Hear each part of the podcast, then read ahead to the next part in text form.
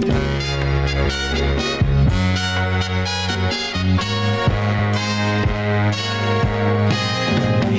girl, what you doing down there? Dancing alone every night while I live right above you. I can hear your music playing. I can feel your body swaying. One floor below don't even know. I love you. Oh, my darling, Not three times on the ceiling if you want me. Twice on the pipe. If the answer is no. Oh, my sweetness. ¿Qué tal? Muy buenas tardes, sean todos ustedes bienvenidos a Círculo de Espera Radio en este frío, frío lunes y lluvioso.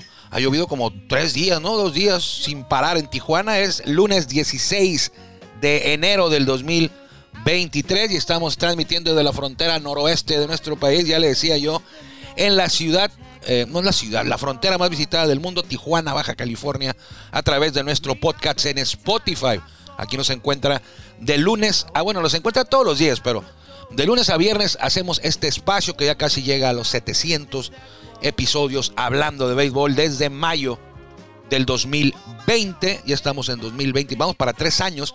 Y todo gracias a usted que nos respalda con su preferencia, con su tiempo para unirse a la conversación y hablar de béisbol, en particular de la Liga Mexicana de Béisbol, Liga Mexicana del Pacífico y Toros de Tijuana. Mucho de qué hablar hoy, porque los toros siguen echando la casa por la ventana y es una tradición, es una costumbre, es algo habitual que en la inauguración sea algo sin precedente porque siempre se superan cada año los toros de Tijuana. Pero ahora, por si fuera poco, porque estamos en el, décimo aniversario de los toros, este 2023 es el décimo aniversario si incluimos la temporada 2004 y del 2014 a la fecha y tienen un evento, tenemos un evento previo a la inauguración, que esa ya la conocemos, ya sabemos de qué se trata, ya sabemos qué esperar, pero ahora van más lejos los toros en este año de festejo, en esta primera década de vida de la organización de Toro de Tijuana, ya con dos campeonatos, y le diremos de qué se trata, porque hoy se hizo oficial.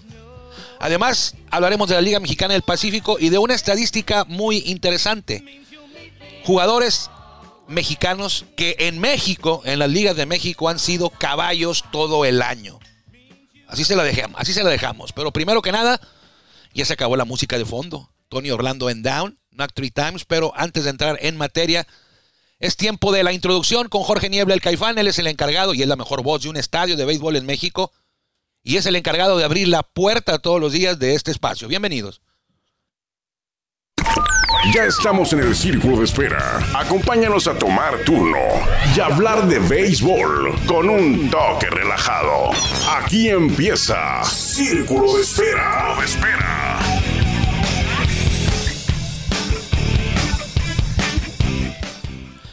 Muchas gracias a Jorge Niebla, el Caifán, pero principalmente muchas gracias a usted por permitirnos a nosotros que lo acompañemos en este, ya le decía, lluvioso, húmedo, frío. ¿Estás mojadito, Guillermo? No. Buenas tardes. Este, no, afortunadamente no me mojé cuando vine en mi traslado hacia el estadio. Ya, hoy estuvo más, tranquilo, pero ayer y antier, ay, nanita, acá llovió. Bueno, toda la noche. Es buena la lluvia, a mí me gusta que llueva, es, es benéfica, pero a veces eh, se queda uno pensando que hay personas que eh, batallan, que la sufren cuando cae agua y sobre todo tanta agua en tan poco tiempo en una ciudad que a veces no está preparada para recibir este tipo de precipitaciones tan extensas, tan tupidas. Pero bueno, eh, hoy los toros de Tijuana anuncian, ya le decía yo que aquí en Tijuana estamos acostumbrados de que llega la inauguración, que en este caso, en 2023, en Tijuana, va a ser el 25 de abril de- del 2023, la temporada 2023. Y pues ya sabemos lo que, lo que podemos esperar, aunque siempre nos sorprenden los toros de Tijuana. Pero ya sabemos lo que podemos esperar, un, un evento eh, inolvidable, un concierto. En el 2014 fueron, 2015 fue Norte, que en 2015, 16, perdón, fue Kinky, 17 Moderato, 18, si mal no recuerdo, creo que fue el grupo Bronco. El 19, o ya me brinqué uno por ahí, ¿no? Moderato en el 17. En el 18 fue eh, Bronco. En el 19 fue la Sonora Santanera. En el 20 pues no hubo. No. En el 21 no hubo inauguración porque Hubo estaban a la puerta cerrada. Inauguración simbólica. Ujú, pero a puerta cerrada, pues no, no fue. Y en el 22 fue tus, tus ídolos eh, Cumbia Kings y banda El Mexicano. De. Eh, esos fueron. Ajá. Porque hay como dos o tres bandas El Mexicano. Sí, Pero fue, fue una de, de ellas, ¿no? sí. Bueno, en el 23, pues todavía no sabemos quién, quién va a estar en la inauguración. Pero los toros anuncian hoy, y, y a mí me sorprendió, ¿eh? sí. A mí me sorprendió porque esto no se había hecho. Claro, los toros tienen eventos previos a la inauguración, pero son un poquito, no modestos, pero sí son eh, pequeños, selectivos, selectos, con invitados, eh, un cierto número pequeño de invitados, medios de comunicación, eh, sponsors, patrocinadores, socios comerciales, como usted le quiera decir. Pero ahora los toros por la mañana, en redes sociales, no en Toros Network, en las otras redes sociales de toros en, tor- en las que sí existen, ahí se dio a conocer que, eh, déjeme ponerme al día con la información para no darle información incorrecta, se dio a conocer que eh, las celebraciones por el décimo aniversario de este gran equipo arrancarán el 24 de febrero. ¿Por qué el 24 de febrero? Porque ese día se llevará a cabo una, la presentación de uniformes del equipo para la temporada 2023 además de la presentación de la temporada 2023. Est- La temporada empieza en abril, es decir, dos meses antes, en febrero, se dará a conocer la- la- las uniformes del 2023, la línea de ropa 2023, en la presentación de la temporada 2023 y un concierto gratuito en el estadio Chevron, en el estadio del Cerro Colorado, la Casa de los Toros, un concierto gratuito de la Sonora Dinamita de Lucho Argain, así se llama. Y será gratis, gratis, los, la gente que llena, hasta llenar el estadio. Gratis. Usted solamente tiene que venir al estadio, a la taquilla y pedir sus boletos a partir de ya. A partir de hoy, en este momento, usted puede ir a taquilla y pedir su boleto para este evento que es la presentación de uniformes y el inicio de la celebración por el décimo aniversario. Y por si esto fuera poco, después del concierto de la Sonora Dinamita, la que vino en 2019 fue la Sonora Santanera. Es la boa, esos son la Sonora Santanera, ¿no? Sí. Y los periodistas ya todos lo saben, es la boa. Esa es la Sonora Santanera. La que viene ahora es la Sonora Dinamita. Eh, es también muy buena.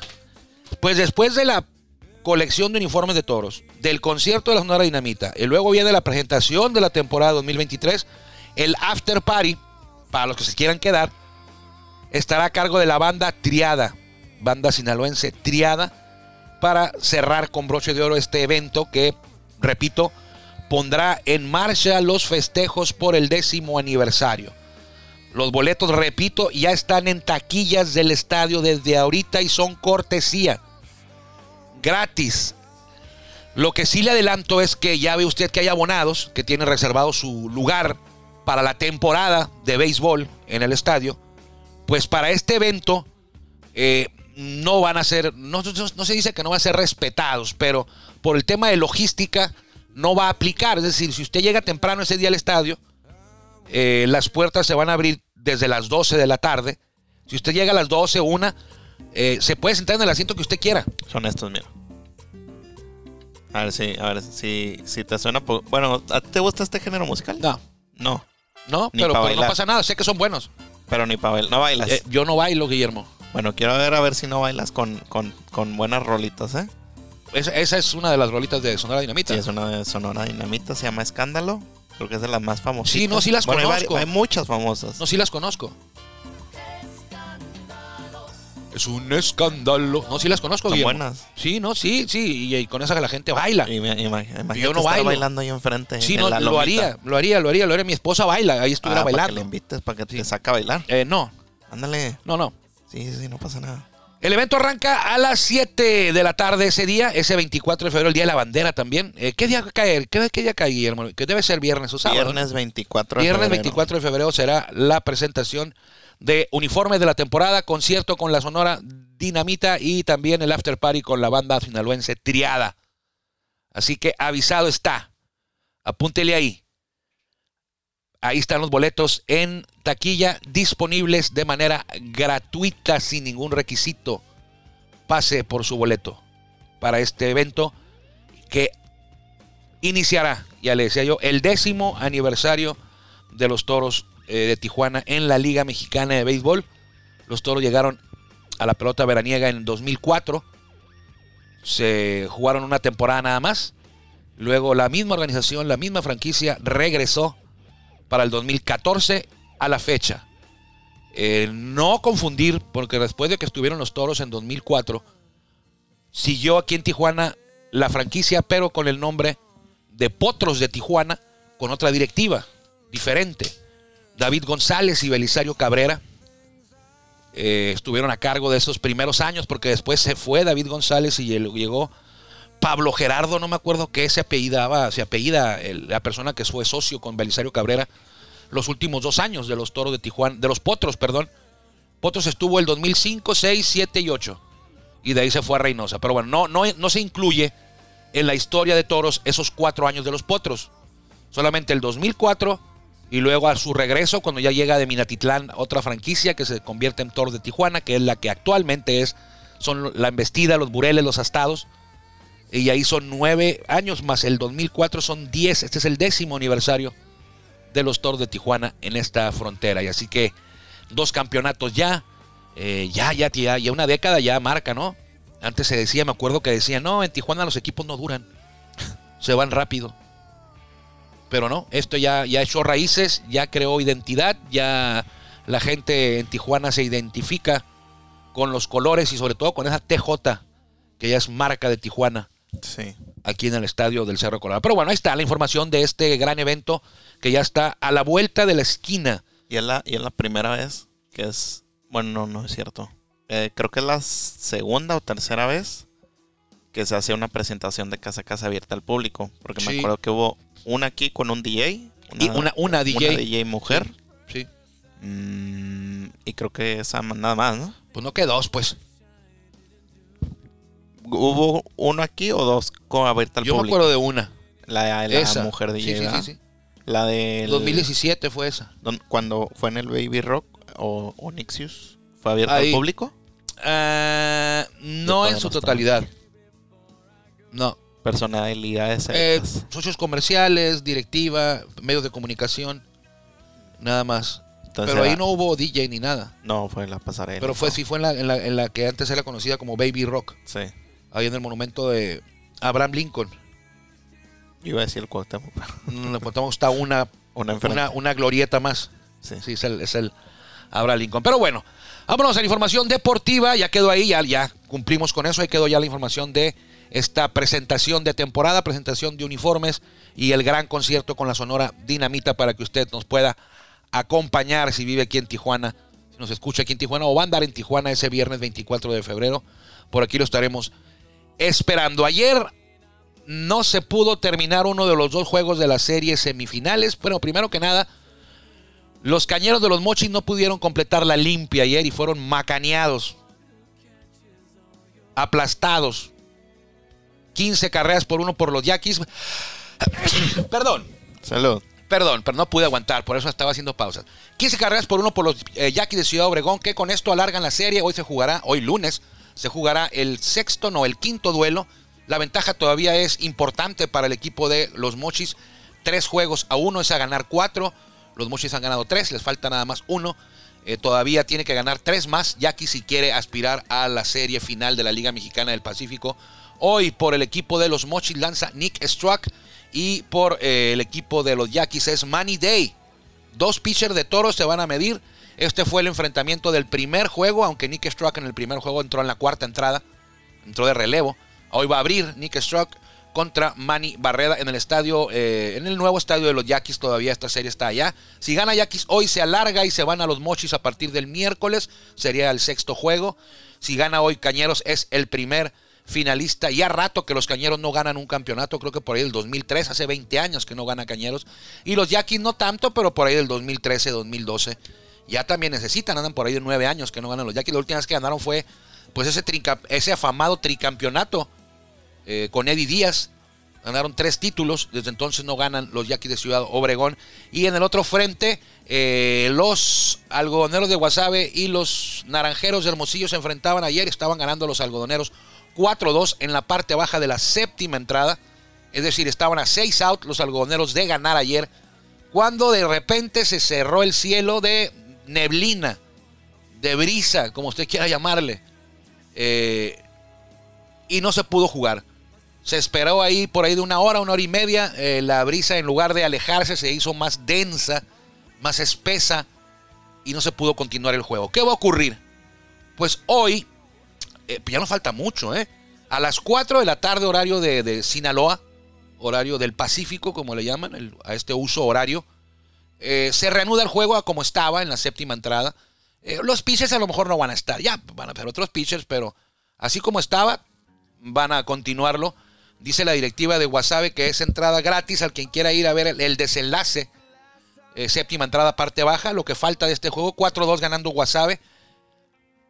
Si se consuma la victoria del equipo de los Cotonetes, se empataría la serie. Y hoy mismo juegan el otro. La serie está dominada ahorita eh, parcialmente por Naranjeros, dos juegos a uno. Si se consuma el triunfo, ya decía yo, de los algoneros, se empata a dos victorias por bando. Y hoy mismo, ya a las siete y media horario local, seis y media de Tijuana, se jugaría el juego, el duelo, perdón, número 5. Ya con la serie empatada. Ahora, si le da la vuelta a Naranjeros, en las dos entradas que le restan, se pondrían 3-1 y podría avanzar Naranjeros si gana en la noche. Pero bueno, ahí, ese es el panorama. 4-2 ganando Guasave, séptima baja, es decir, eh, eh, estaba bateando Guasave. Le quedan 6 outs a los naranjeros para buscar el emparejar esta, este duelo que es importantísimo. Es vital para los algodoneros concluir la obra, cerrar, abrochar y llevarse este triunfo que empataría eh, la serie y ya en la noche pensar en tomar una. Más les vale que, que ganen también, que, con, que, que concreten el triunfo que ya está parcialmente de su, en su bolsa y aparte ganar el otro juego porque se van a mover a, a- a Hermosillo y sería muy complicado que allá en Hermosillo con una desventaja de dos juegos les pudieras ganar a los naranjeros. Entonces, si quieres tener una posibilidad más real, una oportunidad más clara, Algodoneros tiene que ganar el que estaban ya ganando en la séptima entrada y aparte el nocturno para tomar una ventaja de tres juegos a dos y viajar a Hermosillo en busca solamente de un triunfo. Y cuidado, porque todos sabemos quién va a lanzar el juego 7 de Naranjeros. Entonces sí va a estar feo para los algodoneros. Tienen que ganar hoy los dos en juego y aparte, yo creo que aparte ir a Hermosillo y ganar en el sexto. Porque en el séptimo pues va, pues Wilmer Ríos nomás para el juego 7. No le han hecho carrera creo que en todos los playoffs, creo yo. Ah, le hicieron una en la novena entrada de los algodoneros en el juego número 3. Pero eh, no, está muy complicado. Mejor que. Lo mejor para algodoneros es ganarlo. Este que está por finalizar. El- luego el de la noche hoy mismo. Y aparte ganar el miércoles de una vez. Porque el 7 va. El 7 va Wilmer Ríos. Que por cierto, y nos da mucho gusto. eh, que eh, se anuncia por la mañana. Que los rojos de Cincinnati le ofrecieron un. Le dieron una invitación una invitación a Wilmer Ríos para reportarse a Spring Training. Ojalá, ojalá que sea otro mexicano más. ¿Llevan cuántos, Memo? 145 mexicanos en grandes ligas, nacidos en México. Eh, que Wilmer Ríos sea próximamente uno más en este padrón, en este listado de peloteros mexicanos que han alcanzado a jugar en el máximo nivel. Eh, va a ser una baja dura si se queda Wilmer en grandes ligas o en triple A, que se quede con los rojos allá en, su organización, buscando el sueño de todo pelotero, va a ser una baja sensible para eh, la rotación de eh, acereros del norte. De por sí era, es el talón de Aquiles, fue el talón de Aquiles la temporada pasada.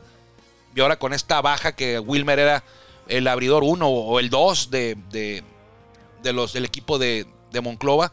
Pero eh, no, ni modo, o sea, ha, ocurrido en Tijuana también que se ha ido Brennan Bernardino, Roel Ramírez, eh, Michael Tompkin, Manny Barreda.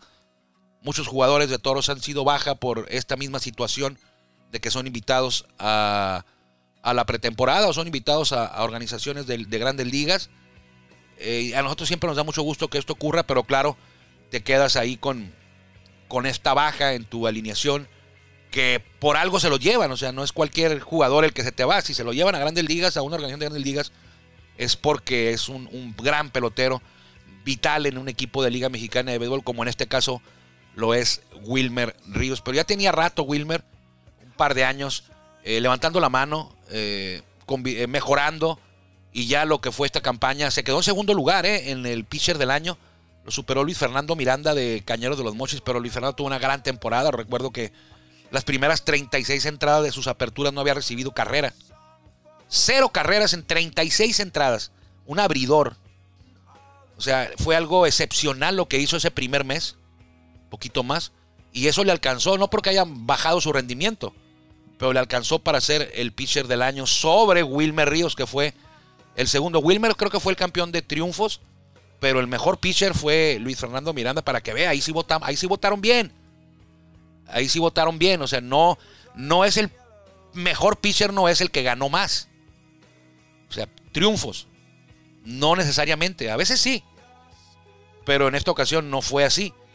Y ya le decía yo el viernes, el relevista del año, el mejor relevista de la temporada, tampoco es el que tiene más rescates. No necesariamente. Puede que, puede que sí. Pero no, no siempre. No, no cuando, cuando le pregunten a usted y le digan quién es el relevista del año, no voltee a ver primero los salvamentos. No, no es correcto eso.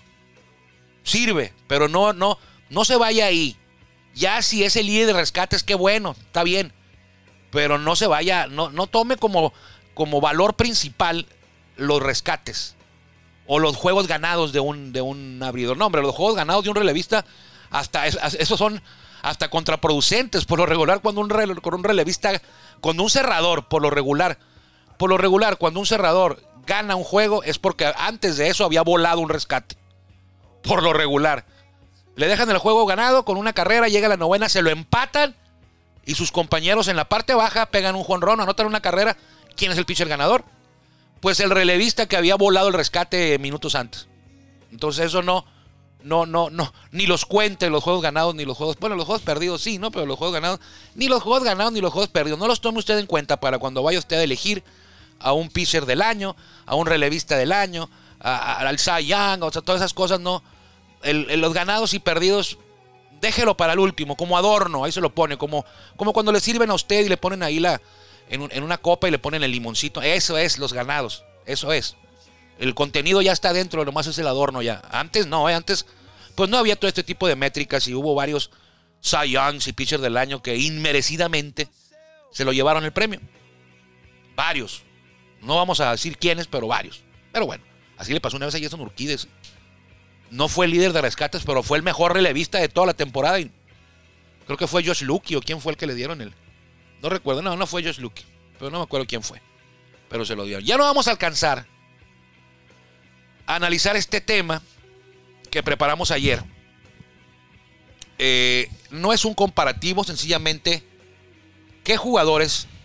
¿Qué jugadores en las ligas mexicanas, en la Liga Mexicana del Pacífico y en la Liga Mexicana de Béisbol, están entre los mejores 10 de hits. Entre los mejores 10 de hits. ¿Qué jugadores están entre los mejores 10 de hits en las dos ligas? En las dos, no solamente en una, en las dos. O sea, obvio, son 10 del Pacífico y 10 del verano. Bueno, ¿quiénes están en las dos listas de esos 10? Piénsele. Piénsele. ¿De quién? ¿Quién? A ver, ¿quién, Guillermo? ¿Quién está? Entre... No, no volteas para acá. ¿Por qué volteas para acá? ¿Quién qué? ¿Qué jugador o qué jugadores mexicanos? No, no mexicanos. ¿Qué jugadores uh -huh. están en el top 10 de hits de las dos ligas de México? O sea, que están entre los mejores 10 eh, en el verano y en el invierno. En los últimos que En la historia, en la historia, en la historia. en la historia. No, pues ahí no voy a saber tanta de la historia. Ah, sí sabes quién fue Miguel Hidalgo, ¿no? Y eso fue hace 200 años. Este, medio lo sé. Ah, ¿Quién? Ah, lo de Miguel Hidalgo. Lo de Miguel ¿Ya Hidalgo. te aprendiste la, la capital de Veracruz? Veracruz. Sí. Sí, ¿Cuál es? ya se acabó el tiempo. ¿Cuál es la capital de Veracruz? Eh, por favor, Juan Vega, ese No, señor no, ya- no va a ir a Veracruz, ¿eh? Ya nos tenemos que ir, hermano. No va a Veracruz. No va a Veracruz, Es- Guillermo Zulbarán. No sabe la capital de Veracruz. no va. Es Orizaba. Orizaba, dice el señor. Orizaba. Ahí el pico de Orizaba está ahí está el, ca- el Capitolio arriba. Sí, también. el pico de Orizaba. Deja ahí, hombre, no estamos en la No, radio. ya, no estamos en la radio. No pasa nada, pero tengo que aprender aquí. Ah, bueno, entonces eh, son cuatro los jugadores mexicanos, los jugadores que están tanto en la LMB como en la LMP entre los mejores 10 de hit. Son cuatro. Nada más. Cuatro jugadores están entre los mejores 10 de imparables. Tanto en la Liga Mexicana de Béisbol como en la Liga Mexicana del Pacífico. Es decir, en las dos ligas se metieron al top 10 de hits. Histórico. En su historia. Mañana le diremos de quién se trata y le diremos quiénes están en una y quiénes están en la otra, pero no están en las dos. Pero hay cuatro que sí están en las dos. Cuídese mucho. Protéjase de la lluvia y del frío. Pásela bien. Nos encontramos mañana, si Dios quiere, por aquí en Círculo de Espera. Un servidor Armando Esquivel con la producción de Juan Vega, Guillermo Zulbarán, Alejandro Campos y Juan Villares. Todos esos cinco están al pendiente de este espacio. Que le vaya bien.